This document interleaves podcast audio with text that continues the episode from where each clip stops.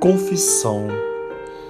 A confissão de um erro é como uma vassoura que varre a sujeira e deixa a superfície mais limpa do que antes.